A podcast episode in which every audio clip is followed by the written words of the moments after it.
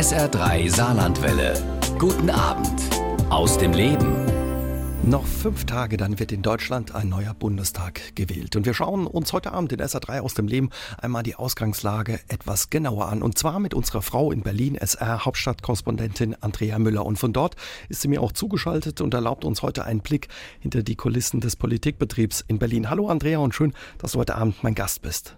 Ja, hallo, schöne Grüße ins Saarland. Andrea, bei uns merkt man, dass am kommenden Wochenende gewählt wird, relativ deutlich daran, dass im Moment viel Politikprominenz aus Berlin im Saarland zu Gast ist, in Fußgängerzonen auf den Merkplätzen unterwegs ist, Reden hält, Hände schüttelt und ja dem Bürger ihr offenes Ohr schenkt. Woran merkt man im politischen Berlin, dass der Wahlkampf jetzt so auf ja, die Endspur eingebogen ist? Naja, paradoxerweise merkt man das daran, dass äh, hier zurzeit relativ wenig politische Termine sind. Ähm, du hast es ja eben schon gesagt, die Politprominenz ist in ganz Deutschland unterwegs, tourt jetzt nochmal verstärkt übers Land auf die Plätze, an die Haustüren und macht da ordentlich Wahlkampf. Und äh, das heißt eben die Chance, äh, ja, Spitzenpolitiker zu treffen, ist außerhalb Berlins im Moment, glaube ich, etwas größer als hier in der Hauptstadt. Die sind alle eben im Land unterwegs oder bei uns.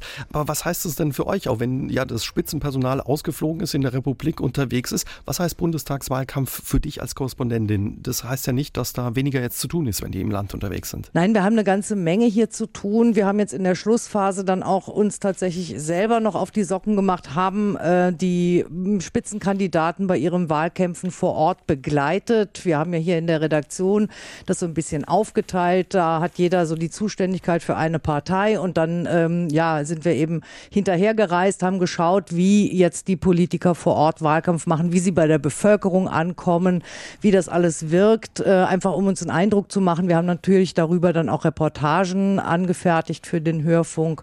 Und äh, ja, die zweite Aufgabe war für uns dann eben auch ganz, ganz stark erklären, was steht denn in den Wahlprogrammen zu den einzelnen Themen. Da haben wir auch auch eine ganze Menge Beiträge gemacht, äh, einfach um zu erklären, was sagen die einzelnen Parteien zur Integrationspolitik, zur Verteidigung, zur inneren Sicherheit. Also da gibt es ja ganz viele Aspekte und kein Mensch liest ja diese Parteiprogramme. Also haben wir es auch als unsere Aufgabe gesehen, einfach den Hörern dann auch den Service zu bieten und aufzudröseln, dass sie dann vergleichen können. Also ihr habt euch da richtig durchgearbeitet und habt sie gelesen. Es war jetzt immer wieder zu hören, ihr wart viel unterwegs auch mit den Spitzenpolitikern im Wahlkampf. Der Wahlkampf sei langweilig langweilig gewesen.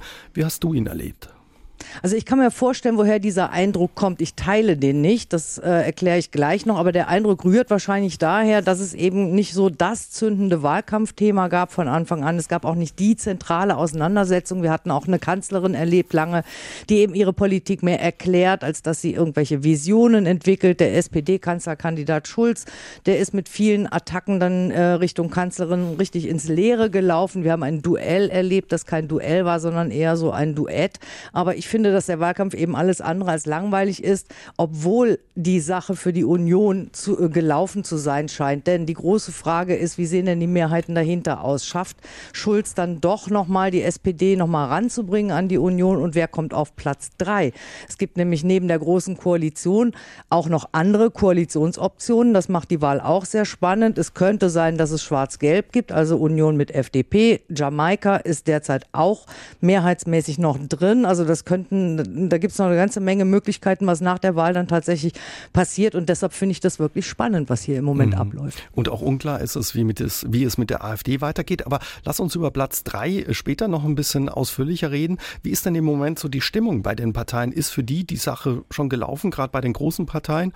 Oder ja, sind die nervös und gibt es auch die eine oder andere Unbekannte? Ja, also die Stimmung ist äh, so, dass alle sagen, die Wahl ist noch nicht entschieden. Das ist besonders äh, interessant, dass die Union das auch sagt sagt. Die hat nämlich die ganz große Befürchtung, wenn wir uns jetzt zu siegessicher geben, könnte es sein, dass die Wähler dann schlicht zu Hause bleiben, dass die sagen, naja, ist ja schon gelaufen, wir, die Union liegt sowieso vorne und gar nicht erst hingehen. Das ist eine ganz große Gefahr. Die Kanzlerin und die Union, die wollen unbedingt verhindern, dass eben ihre Wähler dann ähm, oder möglicherweise sich dann vielleicht für die FDP entscheiden, weil sie sagen, es ist so klar für die Union. Und alle anderen ziehen hier tatsächlich nochmal alle Register, was äh, der Wahlkampf so zu bieten hat. Also tatsächlich Haustür, Wahlkampf, große Auftritte. Die Grünen zum Beispiel, die schicken ihre Spitzenkandidaten jetzt nochmal in dieser Woche durch alle Bundesländer. Die haben bisher immer eher so Townhall-Wahlkampf gemacht. Das ist so eine Art Bürgerversammlung, wo die Leute Fragen stellen konnten.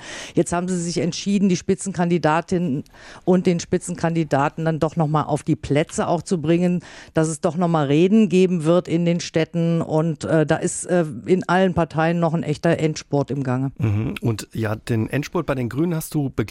Darüber unterhalten wir uns gleich mit dir. Und du hast vor allen Dingen auch in diesem Jahr ein langes Interview mit der Bundeskanzlerin geführt. Und ja, wie Andrea Müller Angela Merkel im Wahlkampf erlebt hat und auch bei diesem Interview darüber unterhalten wir uns gleich. Andrea Müller erlebt die Bundespolitik aus der Nähe und berichtet darüber als ARD-Hauptstadtkorrespondentin auch regelmäßig hier bei uns auf SA3 Saarlandwelle. In diesem Jahr hat sie unter anderem ein langes Interview mit der Bundeskanzlerin geführt. Und ja, wie sie die Kanzlerin dabei erlebt hat und vor allen Dingen auch den Wahlkampf der letzten Wochen, das verrät sie uns heute Abend bei SA3 aus dem Leben. Andrea, wie war die Kanzlerin bei eurem Treffen? Das war ein sehr angenehmer Besuch im Kanzleramt. Ähm, das Interview, das haben wir ja geführt kurz vor der Landtagswahl im Saarland. Das war im März. Ähm, die Kanzlerin war etwas unter Zeitdruck. Sie hatte vorher eine Kabinettssitzung, musste danach in den Bundestag und wir hatten genau 30 Minuten sozusagen Audienz. Aber das Schöne war, sie wirkte überhaupt nicht gehetzt. Sie war ganz in der Situation, sie war sehr zugewandt. Ich hatte das Gefühl, also sie nimmt das wirklich ernst. Auch ein Interview mit dem, in Anführungsstrichen jetzt mal kleinen SR. Also da hatte ich keinen Moment lang irgendwie das Gefühl, naja, ich habe eigentlich Wichtigeres zu tun, als jetzt äh, hier so ein Interview zu führen. Sie war sehr aufmerksam. Sie hat ähm, wirklich aufmerksam den Fragen zugehört. Sie ist auf alle eingegangen, aber inhaltlich muss man wirklich sagen, äh, viel Neues bekommt man aus der Bundeskanzlerin nicht raus. Sie weiß sehr genau, was sie sagt. Ähm, sie antwortet auf jede Frage relativ erwartbar. Da sind keine äh, Überraschungen drin. Das ähm, kennt man von ihr. Das erwartet man dann auch nicht anders. Aber insgesamt wurde das Gespräch sehr, sehr intensiv geführt und äh, es war sehr, sehr unkompliziert. Also ich muss sagen, der Pressesprecher Seibert, der war da ein bisschen gehetzter und ein bisschen angespannter als die Kanzlerin. Mhm. Also keine Pflichtübung offenbar für Sie. Es ging ja auch was bei der Landtagswahl im Saarland, also die erste Landtagswahl im großen Wahljahr. Ähm, man hörte ein bisschen so, dass Sie im November 2016, als es um Ihre vierte Amtszeit ging, wo Sie antrat, soll Sie ein bisschen gezögert haben. Was hat ihr, was hast du in Berlin davon mitgekriegt? Also sie erzählt da ja zum Teil auch relativ offen drüber, dass sie sehr, sehr lange nachgedacht hat. Unendlich viel hat sie gesagt. Ähm, sie hat auch durchblicken lassen, dass es da einerseits um politische Überlegungen ging, andererseits aber auch persönliche Dinge eine Rolle gespielt haben. Also ich hatte so ein bisschen das Gefühl, es ging darum, ja, soll ich mir das echt nochmal antun? Ähm, äh, man muss ja dann dazu auch nochmal sagen, die Ausgangslage war ja damals nicht sehr entspannt. Ähm, es gab Kritik an ihr, die ist in der, in der Partei lauter geworden. Es gab ganz harte Auseinandersetzungen mit der CSU, auch über die Flüchtlingspolitik. Die Flüchtlingspolitik hat ja auch in der Bevölkerung Sympathien gekostet. Also das hat alles sicher bei den Überlegungen eine Rolle gespielt. Und was will sie überhaupt noch? Hat sie überhaupt noch Spaß am Amt? Sie wirkte ja damals so Ende letzten Jahres dann doch eher mal müde, etwas lustlos. Also sie hat sich deshalb nicht leicht gemacht. Aber jetzt sagt sie eben, ich denke oft lange hin und her und überlege, überlege lange, aber wenn ich dann eine Entscheidung gefällt habe, dann äh, steht die auch. Und äh, ja, das betont sie ja jetzt auch immer wieder, dass sie auch eine ganze Legislatur durchhalten will mhm. nochmal. Und sie ist eben auch wie viele Spitzenpolitiker im Moment viel unterwegs im Land, macht Wahlkampf. Man hört, der Wahlkampf sei ein bisschen anders als der in den vergangenen Jahren. Frau Merkel, jemand, der immer so ein bisschen ja die Distanz gewahrt hat, suche jetzt so ein bisschen das Bad in der Menge, schüttelt auch gerne Hände, macht ein Selfie. Jeder, der eins möchte, bekommt eins. Wie hast du sie erlebt oder wie habt ihr sie erlebt in Berlin bei so Wahlkampfauftritten? Das ist so. Sie ist ähm, etwas nahbarer geworden. Also ähm, sie stellt sich zum Beispiel auch den Fragen von Kindern, lässt, wie gesagt, Selfies zu, also auch mehr Nähe zu den Bürgern. Und mein Eindruck ist einfach, dass es auch so ein bisschen eine Strategie der CDU-Wahlkampfzentrale ist, äh, die eben die Devise ausgegeben hat, ja, die ist jetzt schon so lange im Amt, sie darf aber auf keinen Fall abgehoben wirken, vor allem jetzt auch im Vergleich mit dem SPD-Kanzlerkandidaten, der ja als sehr bürgernah gilt und das auch ja sehr ähm, äh, kultiviert, auch in diesem Wahlkampf. Also dem wollte man tatsächlich was äh, entgegensetzen. Und ich muss äh, sagen, ich habe beobachtet, dass sie das sogar ganz gut kann. Also ich habe sie in den Wahlarenen auch im Fernsehen gesehen. Sie geht auf die Leute ein, sie fragt, woher sie kommen, was sie arbeiten. Sie wirkt dabei auch gar nicht mehr so unbeholfen wie noch im ähm, Wahlkampf 2013. Da äh, war das ja manchmal so ein bisschen steif und ein bisschen künstlich. Man hatte das Gefühl, sie fühlt sich nicht wohl in der Situation. Dieses Gefühl habe ich jetzt nicht mehr und ich führe das so ein bisschen auf die Position der Stärke zurück. Sie ist äh, im Umgang mit den Bürgern wirklich auch lockerer geworden, weil sie selber sehr souverän jetzt auch durch den Wahlkampf geht. Dienstagabend, hier ist SA3 aus dem Leben. Heute Abend mit unserer SR Berlin-Korrespondentin Andrea Müller. Kurz vor der Bundestagswahl am kommenden Sonntag beleuchten wir die Stimmung im politischen Berlin mit ihr. Andrea, wir haben vorhalb uns über die Kanzlerin unterhalten, die auch viel Wahlkampf macht, wie alle anderen Spitzenpolitiker im Moment auch. Ihr schlägt aber viel Wut entgegen der Bürger, vor allen Dingen im Osten. Da passt auch ganz gut eine Frage von unserem Hörer Jürgen Meyer aus Dillingen zu, der gerne wissen möchte, warum ihr vor allen Dingen in Ostdeutschland ja so viel Wut entgegenschlägt und sie da so schlecht ankommt. Ja, das äh, hängt damit zusammen, dass äh, die Bürger in Ostdeutschland dann doch ähm, eine sehr, sehr große Unzufriedenheit insgesamt mit der Bundespolitik haben. Äh, die Region oder die neuen Länder fühlen sich ja, oder die Bürger dort fühlen sich ja nach wie vor etwas abgehängt, vor allem auch von der wirtschaftlichen Entwicklung. Also diese These der Bundeskanzlerin, es geht allen gut in Deutschland, ähm, da fühlen sich viele im Osten eben, finden sich da bei dieser These nicht wieder. Und wir wissen, dass aus dieser Unzufriedenheit heraus eben der Osten auch zu einer Hochburg geworden ist für die AfD. Und die, das hat man äh, ja inzwischen auch erleben können bei den Wahlkampfkundgebungen der Kanzlerin, die organisiert tatsächlich dann auch solche solche Störaktionen, sobald die Kanzlerin im Osten auftritt. Und das ist eben die Folge, dass das dann eben jetzt auch im, im Wahlkampf so spürbar wird durch Pfiffe, durch äh, Buhrufe und äh, ja, durch eine, eine ziemlich aufgeregte Stimmung, die dann am Rande dieser ähm, äh, Wahlkampfveranstaltungen äh, ständig offenbar im Osten stattfindet. Mhm. Bekommt ihr da auch etwas mit von dieser Wut? Du hast zum Beispiel ja die grünen Spitzenkandidatin Katrin Göring-Eckert im Wahlkampf begleitet. Seid ihr da als Reporter, Korrespondenten auch Anfeindungen oder dieser Wut ausgesetzt? Also ich habe das persönlich noch nicht erlebt. Ähm, ich habe allerdings äh, jetzt neulich von einem Kollegen gehört, der eben auch mit der Kanzlerin unterwegs war im Osten und äh, der die Situation auch für sich als Reporter als ähm, ja schon fast bedrohlich erlebt hat. Äh, der gesagt hat, er war froh, als er dann da raus war, weil ähm, die Zuschauer oder die Pöbler, nenne ich die jetzt einfach mal, haben dann sein Mikrofon gesehen, haben gesehen, dass er von der ARD ist und dann wurde er schon auch arg beschimpft und er sagte, das war keine angenehme Situation. Ist es auch Thema bei den Politikern hinter den Kulissen in Berlin, diese Wut und dieser Hass, der offenbar da auch ihnen entgegenschlägt? Ja, natürlich. Also da reden alle äh, von. Also von den Grünen habe ich auch gehört, dass es im Osten da eine regelrechte Hassstimmung gibt äh, gegen den, die, der sich dann oder diese Wut, die sich dann entlädt an Wahlkampfständen, wo die Menschen, die da Flyer verteilen, dann auch einfach schlicht beschimpft werden. Also die Politiker hier sind äh, ziemlich entsetzt darüber, dass mit den Menschen dann auch kein Gespräch mehr zu führen ist. Also sie sind ja bereit, mit denen zu diskutieren. Sie stehen ja dann da auch an den Wahlkampfständen und wollen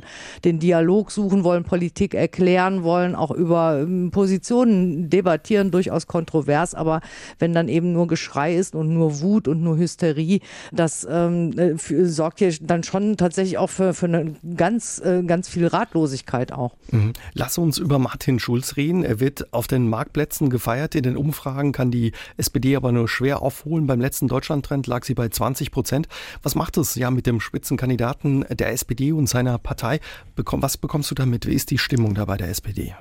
Also der Wahlkampf muss für Martin Schulz ein Wechselbad der Gefühle gewesen sein. Also das stimmt schon. Die SPD sagt, die Stimmung auf den Plätzen ist tatsächlich deutlich besser, als äh, die Umfragen das wiedergeben. Und das hat die Partei ähm, ja so am Anfang des Wahlkampfs ziemlich ratlos gemacht. Ratlos, sie waren ratlos und angespannt. Die Umfragewerte blieben im Keller. Schulz hat ja sehr früh angefangen mit seinem Wahlkampf, ist sehr früh in die Städte, über die Städte und Dörfer getourt, äh, viel früher als die Kanzlerin. Aber es hat hat sich einfach bei den Umfragen nichts bewegt. Und äh, da wurde viel gerätselt, woran liegt das? Dann gab es nochmal so eine Phase, da war äh, der Spitzenkandidat dann auch ziemlich sauer auf die Medien, hat das dann auch rausgelassen, hat das auf die Berichterstattung äh, geschoben. Also daran hat man gemerkt, dass, dass ähm, ja, das nicht spurlos ähm, an, an Martin Schulz vorübergegangen ist. Aber inzwischen ist es wohl so, dass die Stimmung eher ist, wir kämpfen jetzt, wir lassen uns da nicht kirre machen von den Umfragen, wir erleben es ja anders und versuchen einfach jetzt nochmal ordentlich ähm, ja, zu mobilisieren und dann eben äh, sehen wir ja, was dann am Ende bei der Wahl rauskommt. Also inzwischen klingt man zumindest mal wieder ein bisschen kampfeslustiger, als ähm, das eine ganze Zeit lang war. Über die FDP und die Grünen haben wir gesprochen, die ziemliche Sicherheit auf alle Fälle wieder in den Bundestag ein. Mit dabei oder neu in den Bundestag einziehen wird auch die AfD. Die wird man wahrscheinlich auch sehr genau im Blick haben, auch bei den anderen Parteien und bei euch im Hauptstadtstudio. Ja, auf jeden Fall, weil äh, die AfD äh, ja nach den Umfragen dann doch ein ähm, möglicherweise sogar ein zweistelliges Ergebnis einfahren könnte. Und äh, hier machen sich die anderen Parteien sehr große Sorgen oder sie fragen sich, wie gehen wir damit um, wenn die AfD möglicherweise drittstärkste Kraft wird und im Fall einer großen Koalition dann möglicherweise sogar noch Oppositionsführerin wäre.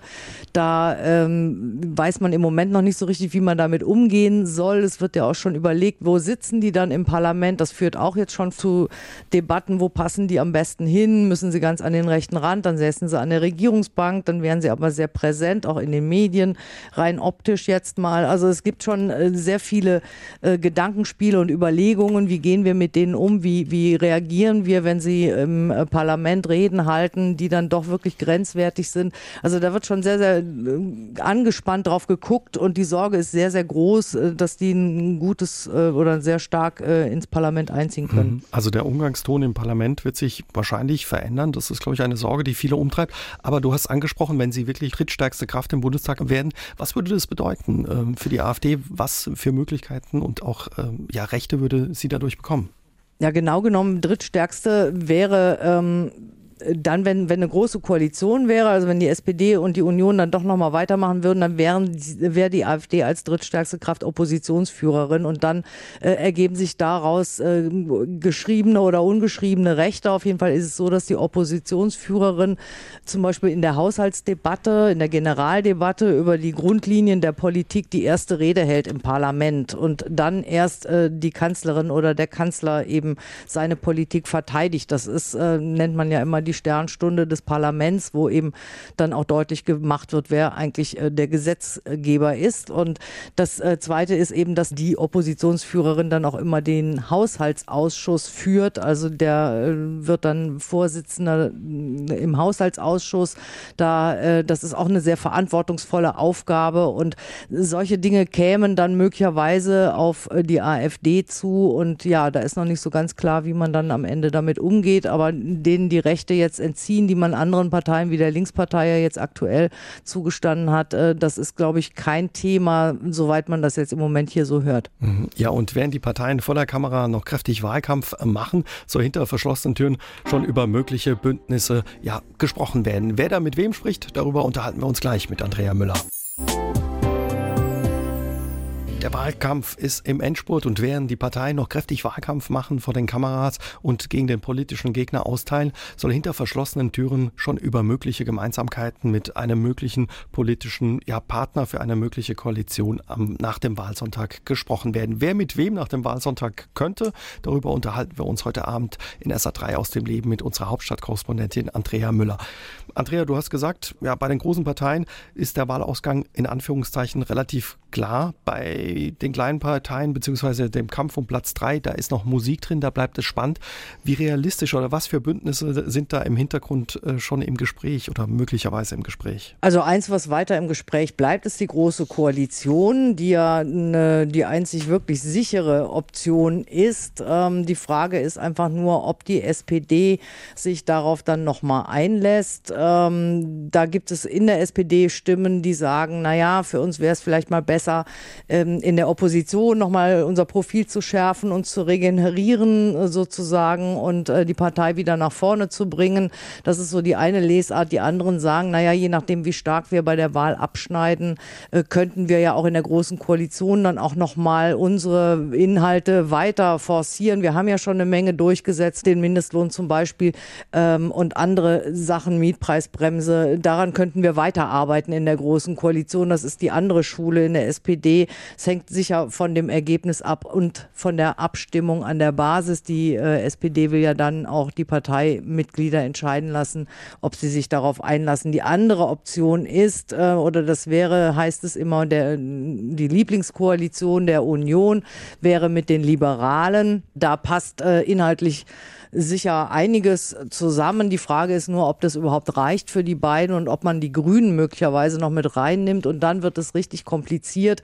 Äh, Grüne und FDP zum Beispiel haben einige Überschneidungen tatsächlich beim Thema innere Sicherheit, was die Bürgerrechte betrifft, den Datenschutz zum Beispiel, aber beim Klimaschutz und in der Umweltpolitik, da prallen dann tatsächlich Welten aufeinander. Beim Thema Flüchtlinge wird es dann mit der Union schwierig, zumindest mal mit der CSU, die ja dann auch noch mit dazugehört. Also das das würden sehr, sehr schwierige, sehr komplizierte Verhandlungen und auch in diesem Fall würden die Grünen dann eben auch die Basis darüber abstimmen lassen. Und äh, da ist auch die große Frage, ob die Parteibasis sich auf sowas einlässt. Also äh, so gesehen, es gibt verschiedene Optionen, aber die sind alle nicht einfach und es wird ein, würde ich mal sagen, ein sehr, sehr langer Prozess, bis wir dann endlich wissen, was da am Ende für eine Koalition rauskommt. Also es bleibt spannend, wie es dann eben nach dem Wahlsonntag weitergeht.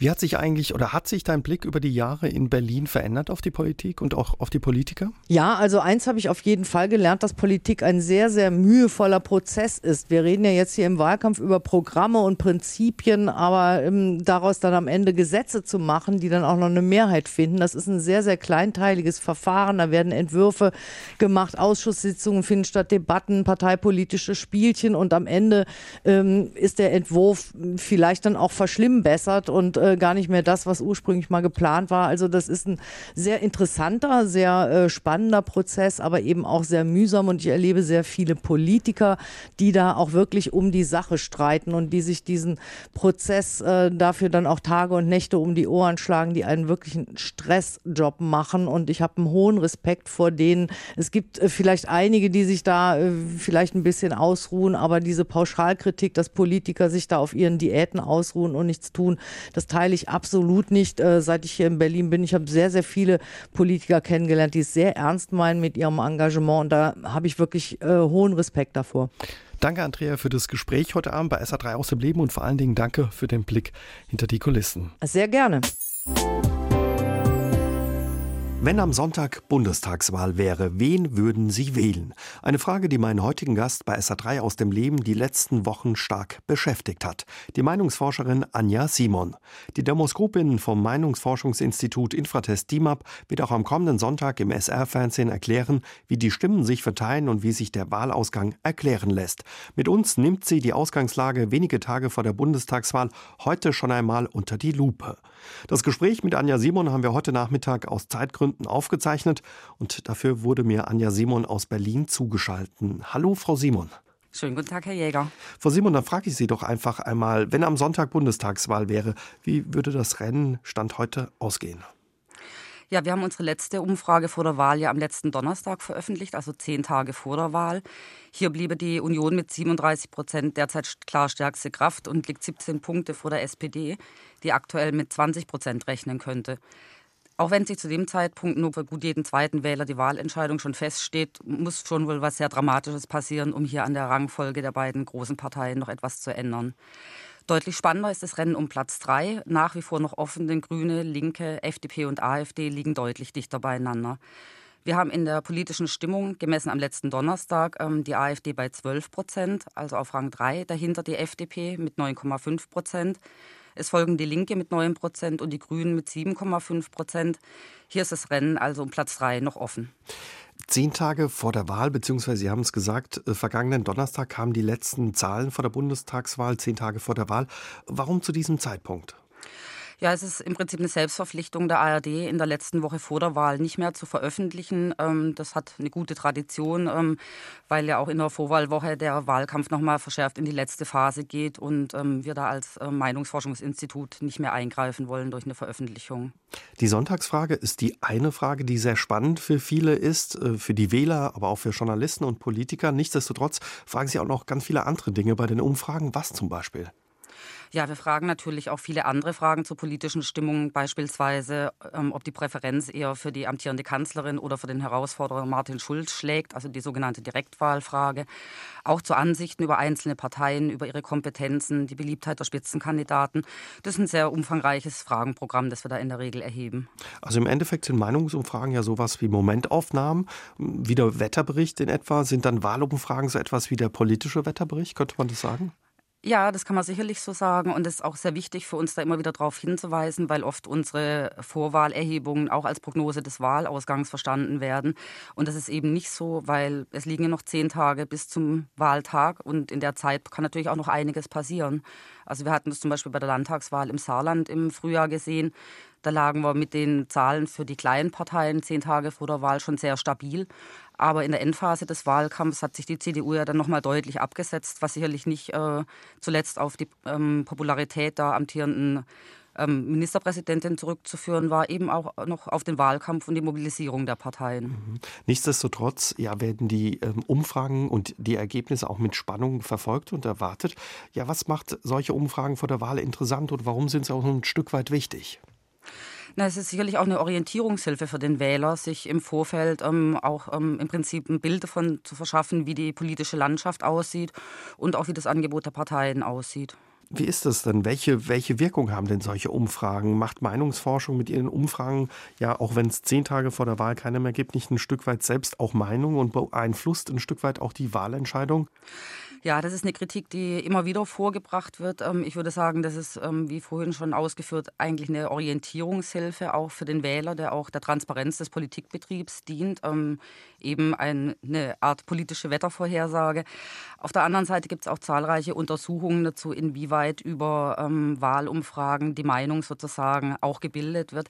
Hier gibt es eigentlich keine Untersuchung, die darauf hindeutet, dass es einen systematischen Effekt gibt. In den USA zum Beispiel ist es ja durchaus so, dass an Wahltagen manche ähm, Teile des Landes schon ausgezählt werden, während andere noch wählen. Und da wurde bisher kein Effekt nachgewiesen, dass systematisch zu einer Meinungsbildung kommt durch Veröffentlichung von anderen Ergebnissen.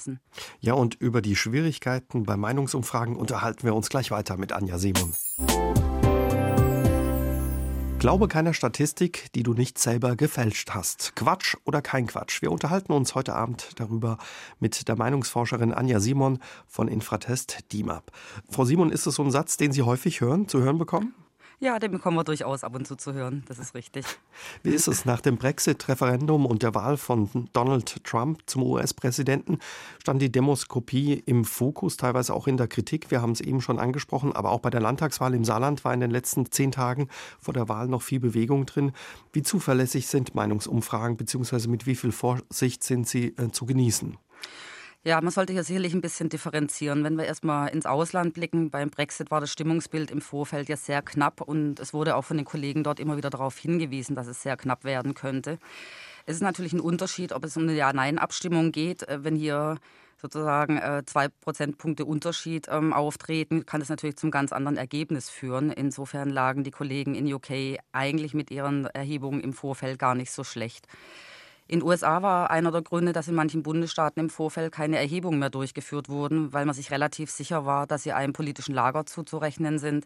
Das hat sich hinterher als Trugschluss erwiesen und deshalb sind wir auch sehr froh darüber und auch ein bisschen stolz darauf, dass wir in Deutschland eigentlich eine sehr gute Wahlforschung haben, die in der Regel auch ähm, sehr präzise Prognosen um 18 Uhr am Wahlabend liefert aber auch im Vorfeld die politische Stimmung ähm, methodisch sehr genau wiedergibt. Wir hatten das ja eben schon, dass auch ähm, zehn Tage vor der Wahl das Stimmungsbild eben noch ein anderes sein kann als am Wahltag selbst, weil der Wahlkampf weitergeht, weil Parteien mobilisieren, weil, wie im Saarland zum Beispiel, die amtierende Ministerpräsidentin einfach Zugkraft an den Wahlurnen entfaltet hat und auch die Wähler mobilisiert hat. Wäre es da nicht besser und vielleicht auch ehrlicher zu sagen, dass die CDU zum Beispiel in einem Korridor liegt von 36 bis 42 Prozent oder die SPD in einem Korridor von 19 bis 25 Prozent? Ja, die Schwankungsbreiten, die, ähm, denen unsere Erhebungen im Vorfeld unterworfen sind, äh, die veröffentlichen wir auch, ähm, dass eben mit einer bestimmten Wahrscheinlichkeit ähm, das Ergebnis für die jeweilige Partei in diesem Korridor liegt. Oder ist es so, ja, macht es das Ganze für Sie auch schwierig von Seiten der Demoskopie, dass ja die Journalisten und die Medien und vielleicht auch die Wähler eben genau wissen wollen, wer vorne liegt, wer hinten liegt, wer noch aufholen könnte oder das Rennen machen könnte oder aus dem Rennen auch ist? Ja, wir versuchen da eben wieder, immer wieder darauf hinzuweisen, dass es um die politische Stimmung zum aktuellen Zeitpunkt Deutschland geht. Weil natürlich, wenn sich ähm, die Wahlentscheidung erst in den letzten Tagen vor der Wahl ähm, entwickelt. Also wir haben ja auch immer mehr Wähler, die sich relativ kurzfristig entscheiden, also erst in den Tagen vor der Wahl oder sogar erst am Wahltag selbst. Und ähm, das ist natürlich zehn Tage vor der Wahl noch nicht zu messen. Nichtsdestotrotz, auch bei aller Kritik an den Umfragen ist die Strahlkraft relativ groß, egal bei Politikern, Journalisten oder auch Wählern. Wie erklären Sie sich das, dass das äh, ja so ein Interesse weckt? Na, ich, dadurch, dass äh, die Weichen für die nächsten vier Jahre bundespolitisch gestellt werden, ist das Interesse natürlich naturgemäß sehr hoch. Und ähm, sowohl für die Parteien als auch für die Bevölkerung ist es im Vorfeld natürlich auch spannend, eine Idee zu, zumindest davon zu bekommen, wohin die Reise geht. Bleiben wir nochmal bei dem genauen Ergebnis vorhersagen. Kann das nicht vor allen Dingen auch für die kleinen Parteien äh, ja gefährlich werden, wenn man eben nicht so einen Korridor vorhersagt? Ja, wie gesagt, also wir weisen darauf hin, dass sich das eben im bestimmten Korridor auch bewegt und einer gewissen Schwankungsbreite unterworfen ist. Es ist natürlich auch klar, ähm, bei den Ergebnissen, die wir jetzt zehn Tage vor der Wahl für die kleineren Parteien ähm, sehen, dass das Rennen um Platz drei derzeit nicht entschieden ist und es hier sicherlich noch offen ist, auch ähm, durch die Entwicklung in der letzten Woche vor der Wahl. Die Sonntagsfrage ist aus der Politik nicht mehr wegzudenken und die Ergebnisse der Meinungsforschung sind selbst ein Faktor der Meinungsbildung geworden. Doch ihre Wirkung auf die Politik und den Ausgang von Wahlen sind umstritten. Wir unterhalten uns heute Abend bei SA3 aus dem Leben darüber mit der Meinungsforscherin Anja Simon von Infratest DIMAP. Frau Simon, wer wird bei Vorwahlumfragen befragt und wie viele Menschen, also wie repräsentativ sind auch die Menschen, die Sie da befragen? In den Vorwahlumfragen wird in der Regel eine Stichprobe von 1000 bis 1500 Personen befragt, Wahlberechtigte in Deutschland ab 18, die über eine sogenannte Zufallsstichprobe ähm, gezogen werden und damit repräsentativ für die Bundesbevölkerung sind. Wie viele Wähler müssen Sie ja, anrufen, bis ja einer Ihnen Auskunft gibt? Na, das ist ein mehrstufiges Verfahren. Ähm, wie gesagt, am Anfang steht die Stichprobenziehung. Ähm, es wird dann auch noch immer im Haushalt zufällig eine Person ausgewählt, um eben sicherzustellen, dass das Zufallsverfahren auf äh, jeder Ebene greift. Und natürlich gibt es auch ähm, Personen, die nicht an den Umfragen teilnehmen wollen, was wir letztendlich natürlich auch akzeptieren. Man hört da immer wieder, dass ja Sie mindestens fünf Leute anrufen müssen, bis Sie einen haben, der Ihnen Auskunft gibt. Ja, so pauschal lässt sich das nicht sagen. Ähm, das variiert natürlich ein bisschen, ähm, aber es sind natürlich schon deutlich mehr, als letztendlich ähm, dann in der Stichprobe sich auch befinden. Bringen Sie durch solche Umfragen dann auch wirklich Menschen aus allen Teilen der Gesellschaft dazu, an ihren Umfragen teilzunehmen? Oder sind es eh nur die, die sich ja besonders interessieren für Politik oder das gesellschaftliche Leben und die Veränderungen? Nee, das ist sicherlich nicht so. Also wir haben da schon äh, allein über die Art und Weise, wie die ähm, Umfrage methodisch durchgeführt wird, äh, stellen wir sicher, dass im Prinzip jeder die gleiche Chance hat, auch in die ähm, Stichprobe zu gelangen und an der Befragung teilzunehmen. Es gab schon in der Vergangenheit auch das Problem, dass ähm, insbesondere zum Beispiel Wähler der AfD ähm, gegebenenfalls in den Umfragen ihre Parteipräferenz nicht genannt haben. Aber ähm, das sind Dinge, ähm, die wir entsprechend auch methodisch abfangen. Sie haben die Wähler oder mögliche Wähler von der AfD angesprochen. Ähm, die misstrauen ja häufig der Politik und auch Umfragen, aber Sie mhm. sagen, die geben Ihnen durchaus auch Auskunft an. Ja, die geben uns durchaus auch Auskunft. Ja, das gilt sicherlich nicht ähm, für die komplette Wählerschaft, aber das sind eben Dinge, die wir methodisch auch entsprechend dann auffangen. Machen solche Dinge die Umfragen schwerer, das Umfragegeschäft? Hinzu kommt ja, dass viele Leute auch gar kein Festnetz mehr haben, sondern zum Beispiel nur ein Handy oder sowas? Ja, das ist richtig. Also es sind technische Veränderungen, auf die wir uns einstellen müssen ähm, und das auch in der Vergangenheit schon getan haben. Also zum Beispiel die Tatsache, dass Teile der Bevölkerung nur noch über Mobiltelefon zu erreichen sind, ähm, hat dazu geführt, dass wir unsere Stichproben für Telefonumfragen umgestellt haben, also auch ähm, Personen einbeziehen können, die sozusagen nur noch mobil zu erreichen sind. Insofern ähm, entwickeln wir uns dann natürlich auch methodisch und technisch weiter. Aber sind die Vorhersagen oder die Prognosen auch schwieriger geworden, weil ja, es, man spürt ja auch eine gewisse Wut in der Republik merkt man jetzt auch bei den Wahlkampfauftritten, vor allen Dingen von der Kanzlerin. Kriegen Sie davon etwas auch mit? Werden Sie auch, ja, spüren Sie dieses Misstrauen zum Beispiel auch gegenüber Umfragen? Also in den Erhebungen selbst ist die Teilnahmebereitschaft schon relativ groß. Ähm, das hängt sicherlich damit zusammen, dass ähm, in der Öffentlichkeit auch sozusagen wir relativ bekannt sind und ähm, auch eigentlich relativ klar ist, wofür die Befragung stattfindet. Das ist sicherlich ein Unterschied zu Umfragen, die zum Beispiel für Produkte oder derartiges mhm. durchgeführt werden, weil eben der Sinn des Ganzen auch relativ ersichtlich ist und die ähm, Ergebnisse der Befragung hinterher ja auch entsprechend veröffentlicht werden. Klar, ähm, es ist natürlich schon so, dass äh, das Klima sich ein bisschen verändert hat. Also das äh, merken wir zum Beispiel auch an Zuschriften, die wir bekommen. Ähm, es gab schon immer Kritik von auch einzelnen Personen, die unsere Ergebnisse oder auch unsere Neutralität in Frage gestellt haben. Aber es war schon festzustellen, dass sich da in, den, in der vergangenen Legislaturperiode teilweise der Ton auch etwas verschärft hat. Wie klingt es dann bei Ihnen? Also auch so wie die Kanzlerin sich das anhören muss oder andere Politiker und dass ja, das, das teilweise unter die Gürtellinie geht?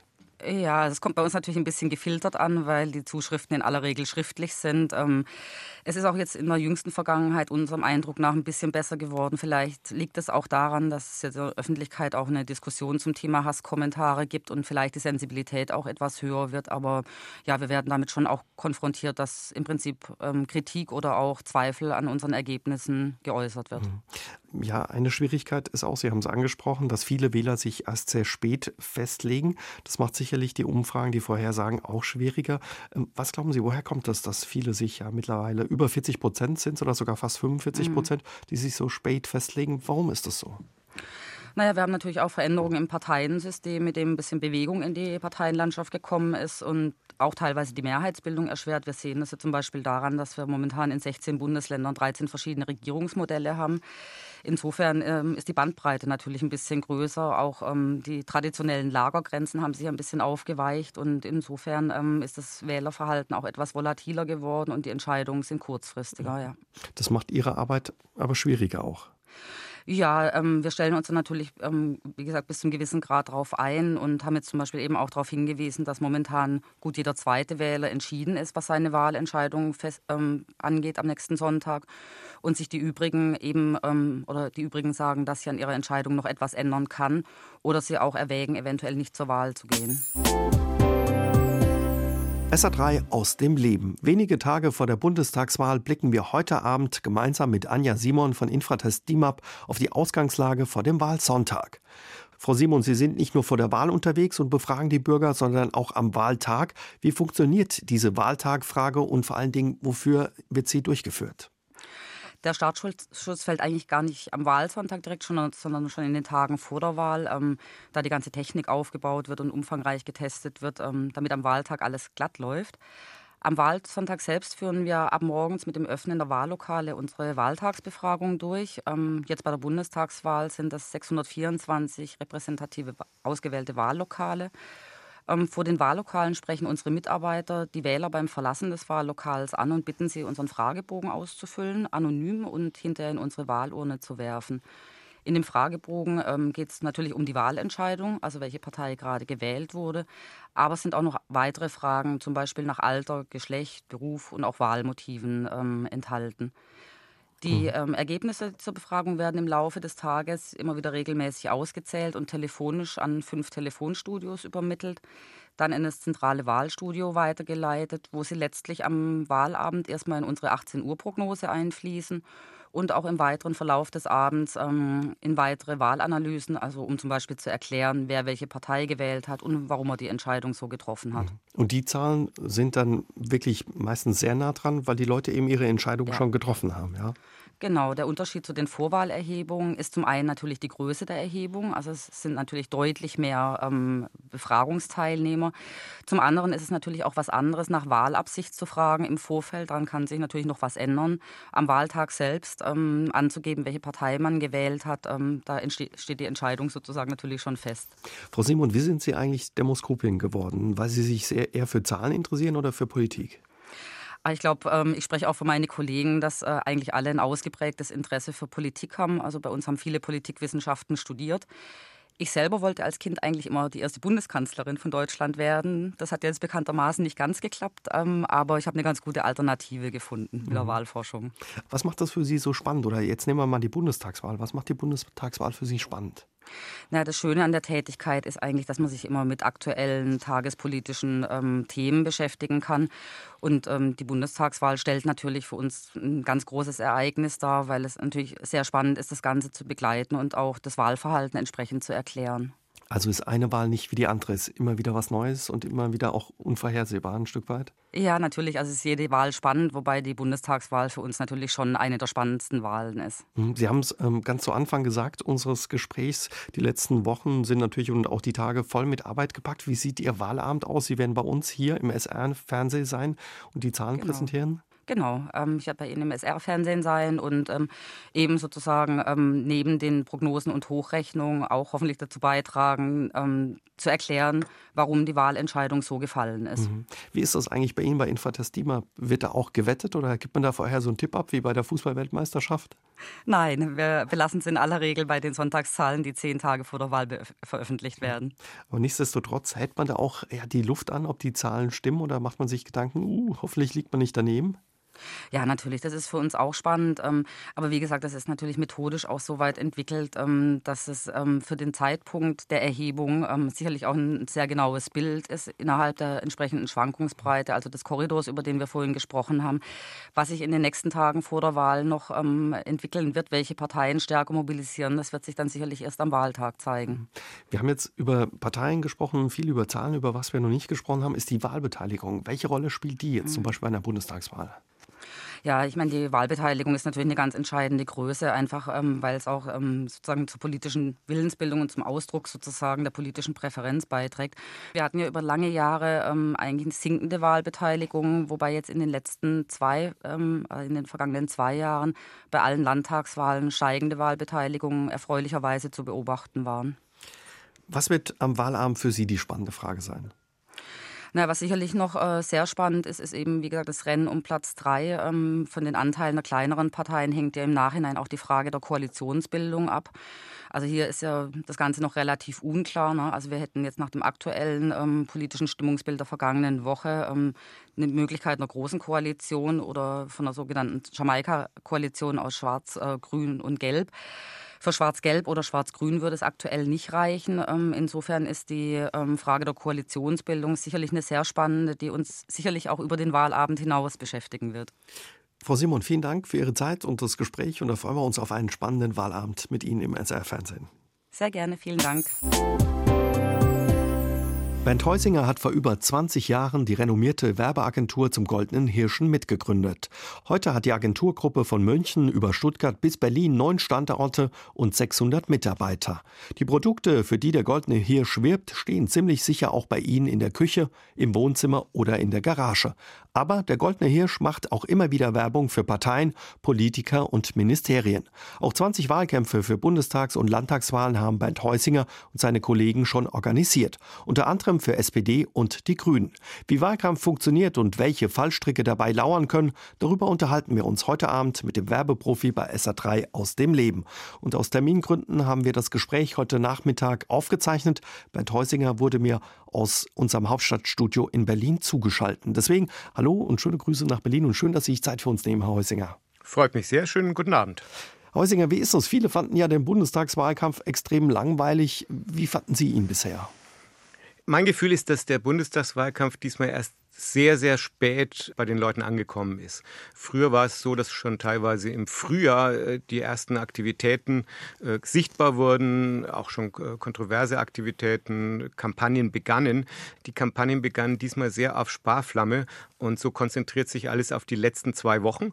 Und jetzt, ich würde mal sagen, ab dem sogenannten TV-Duell ist plötzlich auch äh, der Wahlkampf Thema geworden, aber später als sonst man liest immer wieder und man hört auch bei den Kollegen in den Medien, dass die Kanzlerin angeblich ja einen anderen Wahlkampf macht oder einen Wahlkampf, der ganz anders ist als alle anderen zuvor. Sie sucht die Nähe der Wähler, schüttelt Hände. Wer ein Selfie will, bekommt auch ein Selfie.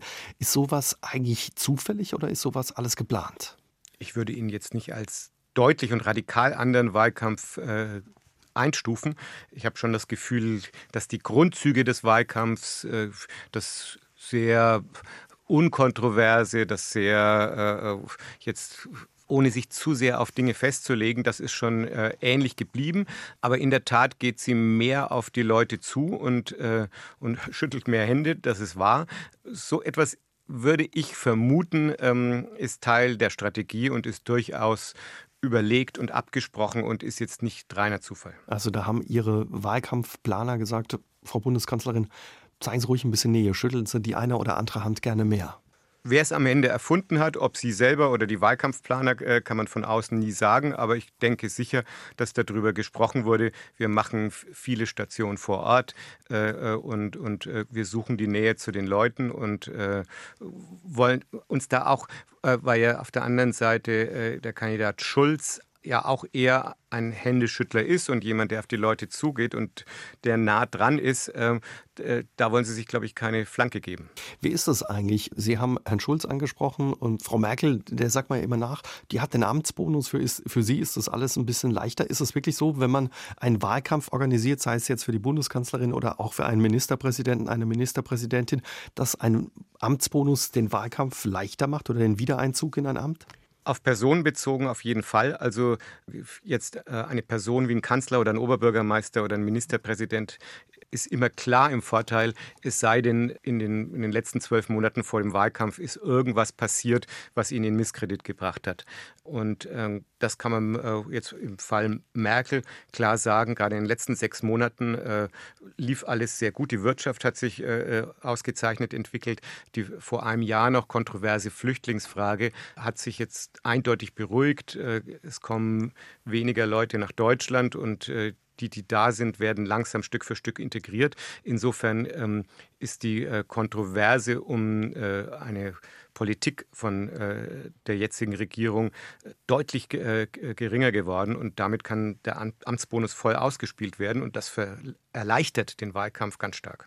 Martin Schulz musste ja so ein bisschen seine Rolle im Wahlkampf noch ein Stück weit finden. Er war ja EU-Politiker, der so auf der innenpolitischen Bühne noch nicht so bekannt war. Hm, nichtsdestotrotz, im Januar hat er ordentlich Rückenwind gekriegt, wurde mit 100 Prozent zum Kanzlerkandidaten gewählt. Dann ging es in den Umfragen aber steil bergab. Sie haben einst das spröde Image der Grünen ja mit dem Slogan Grün wirkt aufgemöbelt. Wie wären Sie ja den Wahlkampf für Martin Schulz angegangen? Also zum einen kann man sagen, äh, als er vorgestellt wurde, das war ja sehr plötzlich und auch ein bisschen unerwartet, weil man noch davon ausging, äh, dass äh, Gabriel Parteivorsitzender und Kanzlerkandidat sein wird. Dadurch wurde erstmal Neugierde äh, geweckt und die Leute sahen, ah, da bewegt sich irgendwas und da gibt es was Neues. Das finde ich erstmal interessant.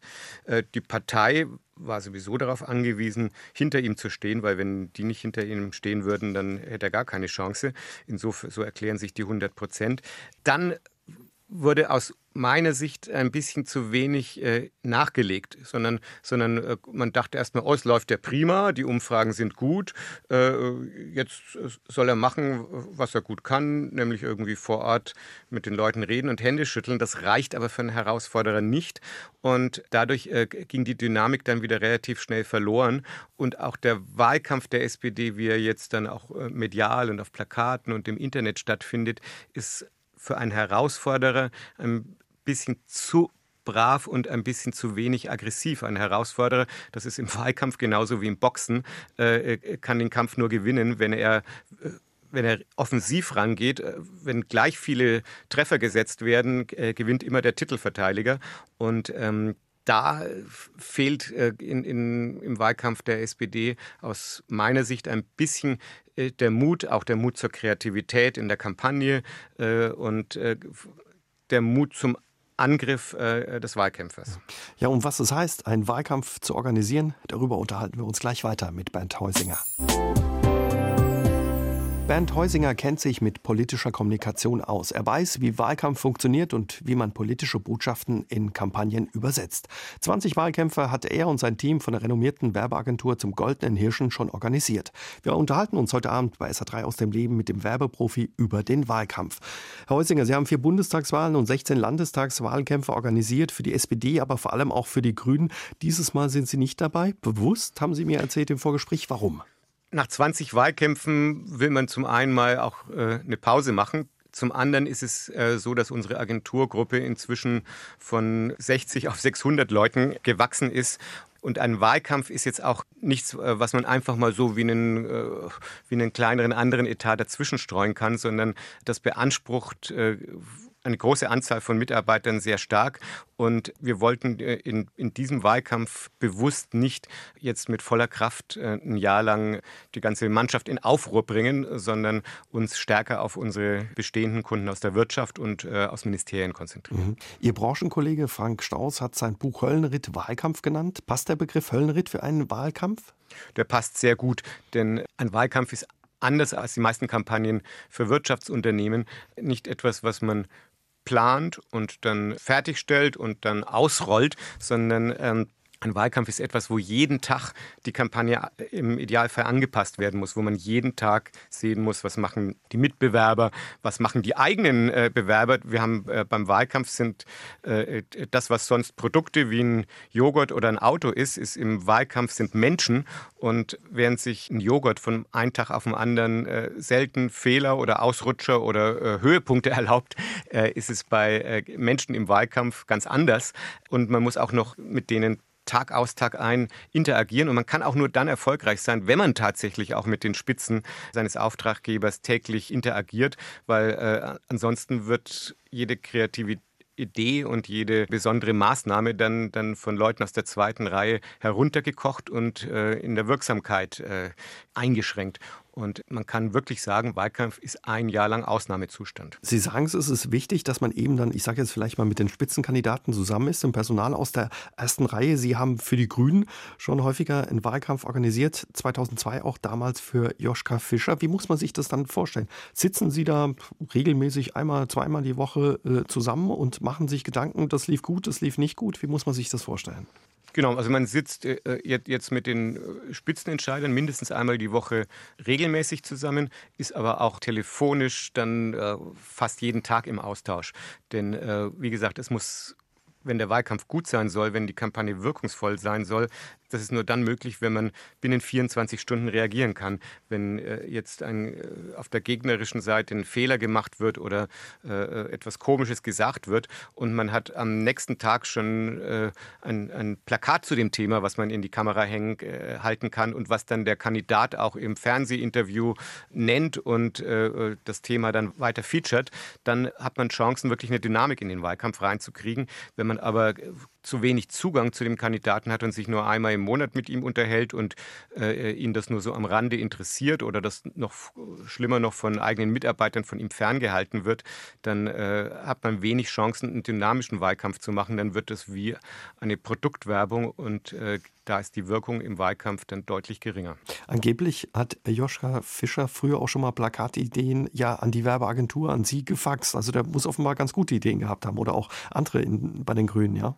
Ja, wir waren extrem im engen Austausch damals. Also äh, er hat tatsächlich einmal eine Motividee gefaxt. Äh, die hatten wir dann allerdings äh, für nicht optimal gehalten. Aber auf der anderen Seite äh, hat er auch mal Headlines von uns noch mal irgendwie eins weitergedreht. Also es war ein sehr enger Austausch damals, sowohl mit Joschka Fischer als auch mit den äh, Parteivorsitzenden. Und so macht zum einen Wahlkampf Spaß und zum anderen äh, kommen dann auch wirkungsvolle und schnelle und deutliche Ergebnisse heraus. Und äh, ich erinnere an eine Situation, wo wir ein Motiv gemacht hatten. Man sah eine Frau mit Pferdeschwanz von hinten auf einem Bürostuhl sitzen und unsere Headline war Schwänze an die Macht. Und das Motiv äh, gefiel damals dem Spitzenkandidaten sehr, sehr gut. Aber es gab zwei Bedenkenträger in der Partei, die sagten, nein, eine solche Headline darf einfach nicht auf ein grünes Plakat geschrieben werden. Dann hat der Spitzenkandidat eigenhändig unseren Entwurf im Flur im Bundestag äh, äh an eine Wand gehängt. Zufällig kam ein Journalist vorbei und hat es fotografiert, woraufhin es am nächsten Tag in 140 Zeitungen abgedruckt war. Äh, insofern war das da ein schönes Spiel Hand in Hand und äh, hatte eine sehr, sehr gute Wirkung. Fragen Sie uns noch, was er für einen äh, Slogan für, die, für das Plakat gefaxt hat und wo, Sie, wo andere sagten, nee, das können wir nicht machen.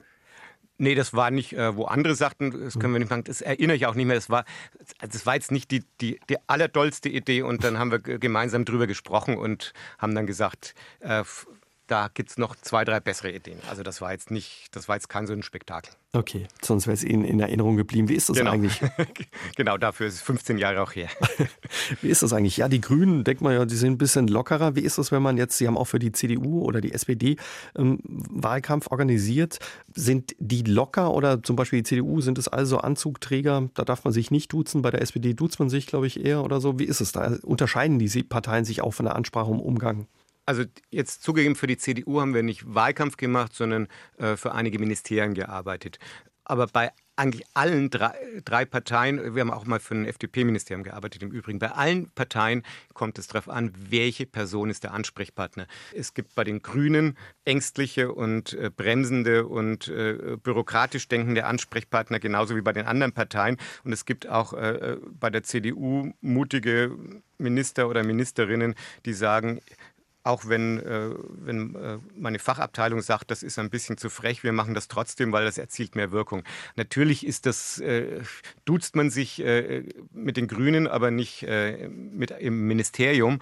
Aber die Wirkung also der Spaß der Zusammenarbeit und die Wirkung einer Kampagne hängt extrem an der Person, die am Ende gemeinsam mit uns die Entscheidung fällt. Und äh, da geben sich die Parteien nicht viel, sondern das ist eine menschliche Frage. Ja, und wie weit die Arbeit im Wahlkampf geht und wie viel geplant ist oder wie viel man dem Zufall überlässt, darüber unterhalten wir uns gleich mit Bernd Heusinger bei SA3 aus dem Leben. Bernd Heusinger hat Mitte der 90er Jahre mit einem Kollegen die Werbeagentur zum Goldenen Hirschen gegründet.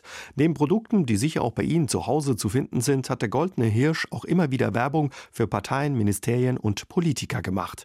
Wie Wahlkampf funktioniert, darüber unterhalten wir uns heute Abend bei SA3 aus dem Leben mit dem Werbeprofi Bernd Heusinger. Wie ist es, Herr Heusinger, wenn man so einen Wahlkampf organisiert? Sind die Themen dann von den Parteien vorgegeben oder macht man da so eine Art Brainstorming, fängt an zu recherchieren? Wie funktioniert das? Die Kernthemen des Wahlkampfs ergeben sich schon aus dem Wahlprogramm einer Partei. Und man kann jetzt nicht irgendwie, äh, wenn im Wahlprogramm steht, es geht jetzt um Umweltschutz, kann man nicht plötzlich äh, das Gegenteil äh, aufs Plakat schreiben. Dennoch ist es so, wenn man eng und gut zusammenarbeitet, dass man auch im Laufe des Wahlkampfs ja erspürt, welche Themen sind in der Bevölkerung gerade Thema, mit welchem Thema kann man vielleicht die Gegner reizen, provozieren, mit welchen Themen kann man gut in die Medien kommen. Und äh, darüber spricht man gemeinsam, brainstormt man gemeinsam und entscheidet man gemeinsam im mhm. besten Falle. Gibt es Themen, von denen man im Wahlkampf besser die Finger lässt und andere, die besser geeignet sind? Das ist natürlich äh, von Partei zu Partei verschieden. Die Themen, die im Schwerpunkt des Programmes einer Partei stehen, sind immer leichter zu verarbeiten. Aber manchmal ist es auch gut, gerade ein Thema, was man einer Partei nicht zuschreibt, mit einer besonders steilen These oder mit einem besonders äh, ungewöhnlichen Plakat äh, dann zu featuren. Insofern würde ich am Anfang äh, sagen, sollte man nicht äh, sich zu sehr einschränken. Natürlich überlegt man, was sind die Kernthemen, was ist glaubwürdig und wo will die Partei besonders viel erreichen. Äh, und, und das wird dann zugespitzt. Aber äh, jetzt Denkverbote sind nicht hilfreich. Wie viel Ehrlichkeit verträgt ein Wähler? Sind da Politiker manchmal zurückhaltend und sagen, ah, so viel Ehrlichkeit können wir dem Wähler nicht zumuten oder vielleicht sogar ein bisschen ehrlicher, dass der Werbeprofi sagt, Moment, äh, das könnte gefährlich werden? Naja, das ist äh, ein zwiespältiges äh, Ding. Also ich, jetzt, jetzt, äh, man sieht an einem Donald Trump, der ehrlich seine, seinen wirren Kopfinhalt herausplappert, dass es in seinem Fall überhaupt nicht geschadet hat, sondern dass die Leute das authentisch fanden, äh, auch wenn der Inhalt relativ unsinnig war. Aber daran sieht man, dass zu sehr, zu viel Selbstbeschränkung und zu viel Angst, die, die Wähler zu verwirren, dass es auch schädlich sein kann. Aber Trotzdem sollte man äh, als Wahlkämpfer jetzt den Wählern auch nicht das, äh, den Himmel versprechen, wenn man äh, jetzt den Himmel nicht äh, liefern kann. Sie haben ja viele furiose Kampagnen auf die Beine gestellt. Von Ihnen stammt auch der Slogan Grün wirkt. Wie ist der entstanden damals für die Grünen? Das war damals eine Situation, wo die Grünen äh, schon vier Jahre an der Regierung waren, in der ersten rot-grünen Regierung, Schröder-Fischer. Die Partei selber so ein bisschen, äh, erstmal so ein bisschen mit sich im Hadern war. Äh, ah, wir müssten da Kompromisse machen, etc. Aber wir dann im, in der Vorbereitung des Wahlkampfs der Partei gesagt haben, schaut mal, was ihr alles hingekriegt habt. Der erste Schritt des Atomausstiegs ist geschafft. Das Zuwanderungsgesetz ist modernisiert worden.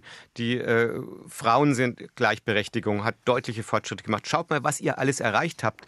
Dann waren die selber verblüfft und sagten, oh, stimmt, eigentlich so schlecht waren wir gar nicht. Äh, und daraus haben wir auch dann abgeleitet, auch die Leute draußen sollen sehen, dass es einen Sinn gemacht hat, die Grünen an die Regierung mitzubringen und dass ihr Programm tatsächlich eine Menge bewirkt hat, auch trotz Kompromissen mit der SPD.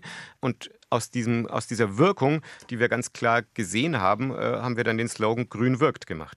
Den konnte man dann auf Wahlplakaten überall sehen. Wahlplakate, klar, die sieht man auch im Moment überall. Aber was ist heute für einen Wahlkampf noch wichtig? Sind auch ja das Internet, soziale Medien spielen eine Rolle? Das hat sich deutlich gewandelt. Natürlich sind Plakate immer noch wichtig und hilfreich, aber die Bedeutung ist, glaube ich, so von 66 auf 33 Prozent gesunken, denn immer mehr Leute bewegen sich äh, den Großteil ihrer Zeit oder beziehen auch die meisten Informationen aus dem Internet.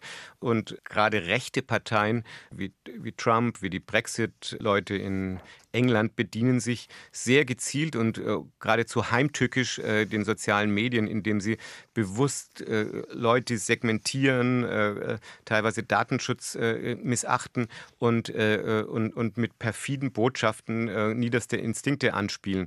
Und auf diesem Feld Internet, soziale Medien muss man heute auch jetzt als eine seriöse und eine demokratische Partei nicht auf die perfide Weise äh, wie manch andere, aber auf, auf eine sichtbare Weise mitspielen, um äh, genügend Leute zu erreichen und um auch äh, eine, eine Weiterverbreitungsrate zu kriegen, weil immer etwas, was, was ein Freund von mir im Internet auf einem sozialen Netz empfiehlt und oder mir weiterleitet, hat für mich eine höhere Glaubwürdigkeit als ein Plakat, was irgendwo am Straßenrand hängt. Wir haben gehört, also das Internet und die neuen Medien spielen eine wichtige Rolle auch im Wahlkampf. Was ist dann mit dem klassischen Haustürwahlkampf oder eben auch das Gespräch der Parteibasis mit den Leuten auf der Straße? Auch das ist sehr wichtig, weil auch äh, so eine direkte Ansprache kann häufig mehr bewegen als eben ein indirektes Plakat oder irgendein indirekter äh, Internetbanner. Trotzdem ist es natürlich eine sehr harte Sache, die sehr viel Ressourcen bindet und äh, man muss es aber machen und, äh, und, und man hat teilweise auch in den letzten Jahren in einigen Landtagswahlkämpfen gemerkt, dass Kandidaten, die man gar nicht so auf dem Ticker hatte, dass die ganz massiv jeden Tag äh, vor Ort mit den Leuten sprachen und dann ein besseres Ergebnis erzielt haben als gedacht. Trotzdem muss man abwägen, äh, jetzt als Spitzenkandidat, was man mit seiner Zeit macht. Natürlich erreicht man jetzt mit einem Fernsehinterview oder einem Rundfunkinterview mehr Leute, als man jetzt in einer Stunde äh, mit Türklingeln erreichen kann. Aber ich glaube auf der anderen Seite, wenn ein Kandidat sich dafür zu fein ist, dann kriegen die Leute das sehr schnell mit und äh, dann schadet das ihm. Also man muss es machen, aber ich glaube, beim Bundestagswahlkampf ist es schwierig, allein damit zu gewinnen. Wie ist das eigentlich? Wie weit geht die Arbeit, wenn man einen Wahlkampf organisiert? Sie haben gerade angesprochen, im Fernsehinterview erreicht man viel oder auch mit einem Duell. Geht Ihre Arbeit so weit, dass man auch guckt, wie oft ein Politiker in einer Talkshow auftritt oder an welchem Ort eben zum Beispiel auf welchem Marktplatz eine Wahlkampfveranstaltung stattfindet? Das ist äh, eine Gemeinschaftsarbeit äh, zwischen Agentur und Partei. Jetzt die Marktplätze für die äh, Wahlkampfveranstaltungen rauszusuchen, macht mehr die Partei, weil die ja auch vor Ort ihre Organisationen, ihre Ortsverbände haben. Aber dass man trotzdem in der Gesamtstrategie Schwerpunkte setzt und sagt, äh, wir müssen jetzt in den letzten Wochen ganz stark nach Nordrhein-Westfalen gehen, weil da sind viele Stimmen zu holen und äh, dass man dann deshalb nochmal das Programm umstellt, das ist gang und gäbe. Das Wichtige ist wirklich, dass das Gesamtkonzert stimmt, denn wie gesagt, der Kandidat hat nur 20 Stunden Zeit am Tag, vier Stunden muss er zumindest schlafen, damit er am nächsten Morgen wieder frisch aussieht und diese Ressource Spitzenkandidat sinnvoll einzusetzen und äh, einen möglichst hohen Effekt, eine hohe Sichtbarkeit, einen hohen Wirkungsgrad äh, zu kriegen. Das ist der entscheidende Punkt im Wahlkampf und ihn aber auch zu munitionieren nicht nur mit Argumenten, die er meistens äh, selber äh, gut kennt, sondern auch mit äh, ein paar Zuspitzungen aus den Argumenten, mit ein paar Ideen, wie er den Gegner angreifen kann, wie er, wie er ähm, herausstellen kann, was droht, wenn äh, die eigene Partei äh, nicht gewählt wird und äh, andere an die Macht kommen. Das ist eine wichtige Aufgabe im Wahlkampf. Und worauf es ankommt in den letzten Tagen vor der Wahl, darüber unterhalten wir uns gleich mit Bernd Heusinger. Bernd Heusinger hat vor über 20 Jahren die renommierte Werbeagentur zum Goldenen Hirschen mitgegründet, die auch schon Werbung für CDU, SPD und Grüne oder für Bundesministerien wie das Wirtschafts-, Landwirtschafts- oder Arbeitsministerium gemacht hat. Heute Abend ist er mein Gast bei SA3 aus dem Leben und wir unterhalten uns über den Bundestagswahlkampf. Herr Heusinger, Sie haben eben angesprochen, man achtet auch ein bisschen darauf, dass der Kandidat noch ein paar Stunden geschlafen hat und am nächsten Tag frisch aussieht. Wahlkampf verlangt allen viel ab, denke ich mir mal, den Kandidaten. Aber wie ist es mit dem Wahlkampforganisator, den Managern, Ihnen von der Werbeseite? Kostet das auch Kraft? Kostet sehr viel Kraft, äh, denn man muss äh, für Kunden aus der Wirtschaft meistens äh, von 9 bis 18 Uhr erreichbar sein. Für äh, Kunden aus der Politik muss man irgendwie von 6 bis 24 Uhr erreichbar sein. Und man hat eben viel höhere Anforderungen, ganz schnell zu reagieren, alles mitzukriegen und daraus dann äh, kreative Ideen äh, zu ziehen. Wenn man gute Werbung für Kunden aus der Wirtschaft macht, dann nimmt man auch vieles von dem auf, was aktuell passiert draußen von Nachrichten etc. Die Geschwindigkeit ist trotzdem im Wahlkampf höher und der Druck ist höher. Aber natürlich ist auch äh, der Spaß höher, aber auch die Abnutzung. Was macht Spaß am Wahlkampf? Spaß am Wahlkampf macht das schnelle Reagieren, macht, das, macht die, Auseinander, die direkte Auseinandersetzung mit den Kandidaten und auch dann äh, die Wirkung, die man noch viel schneller sieht als bei einer erfolgreichen Kampagne für äh, ein Unternehmen. Denn äh, wenn man dem Kandidaten einen Tipp gibt, äh, sag doch mal morgen im Interview äh, den und den Spruch. Er macht das dann und äh, steht am Tag darauf in der Zeitung und es wird darüber geredet, dann ist das für jemanden wie mich, der ich kreativ arbeite und etwas im Hintergrund stehe, aber doch einen Input gebe, dann ist das für mich sehr befriedigend. Wie ist es, wenn man Wahlkämpfe organisiert, guckt man da auch in andere Länder, was die machen oder was die anders machen? Man schaut sich vor einem Bundestagswahlkampf ganz stark irgendwie ein, zwei Monate an, was äh, passiert in aktuellen Wahlkämpfen in anderen Ländern. Man muss aber dann auch genau schauen, was ist landesspezifisch. Also jetzt mit amerikanischen reinen Jubelshows oder der äh, teilweise äh, brutalen Vereinfachung und, und äh, sogar Verfälschung von Tatsachen im, äh, wie im amerikanischen Wahlkampf kommt man im deutschen Wahlkampf nicht immer so weit, sondern man muss schon ganz stark für das, für das eigene Land äh, das dann adaptieren. Aber dass trotzdem Techniken, äh, unter anderem im Internet, erst in den USA eingesetzt werden und dann auch ähm, sinnvoll für Deutschland adaptiert äh, werden können und müssen, das ist wahr. Wir haben in der vergangenen Stunde über Umfragen gesprochen und auch gehört, welche Rolle die spielen. Wie ist das, ja, wenn man eben Politiker oder Ministerien als Auftraggeber hat, Parteien und ja die Umfragewerte nicht stimmen, werden die dann man nervös nervös und machen Druck oder wie, wie ja, natürlich. Also die Umfragen äh, spielen schon stark mit äh, in die Arbeit rein, weil man merkt ja, wenn man eine Woche bestimmtes Thema setzt, wirkt das eher positiv oder wirkt das eher negativ? Und äh, jetzt manchmal werden dann auch Umfragen aus externen Gründen besser oder schlechter. Jetzt äh, bei dem Wahlkampf 2002 kam dann äh, äh dieses Hochwasser und äh, Bilder mit äh, Gummistiefeln, äh, die haben dann äh, Umfragen plötzlich geändert. Äh, insofern schaut man sich das schon ganz genau an. Der Wahlkampf die letzte Woche läuft. Was geht in so einer letzten Woche noch und wie wichtig ist es da am Ball zu bleiben oder kann man auch sagen, naja, eigentlich ist es relativ klar, wie es ausgehen könnte. Wir können uns ja gemütlich zurücklegen. Gerade bei diesem Wahlkampf, äh, wo die Zahl der unentschlossenen Wähler noch sehr, sehr hoch ist, äh, ist es wichtig, wirklich bis zum letzten Tag, bis zur letzten Stunde äh, am Ball zu bleiben. Es wird schwierig sein, jetzt fünf oder zehn Prozent äh, noch äh, zu holen oder zu verlieren, aber oft entscheiden ja dann doch zwei oder drei Prozent darüber, wird es eine Zweierkoalition, wird es eine Dreierkoalition. Deshalb äh, ist es in der letzten Woche extrem äh, wichtig, dann nochmal dynamisch und überraschend Punkte zu setzen. Also auch in der letzten Woche kann noch was schiefgehen oder man kann Land noch gut machen. Wenn ja, wie?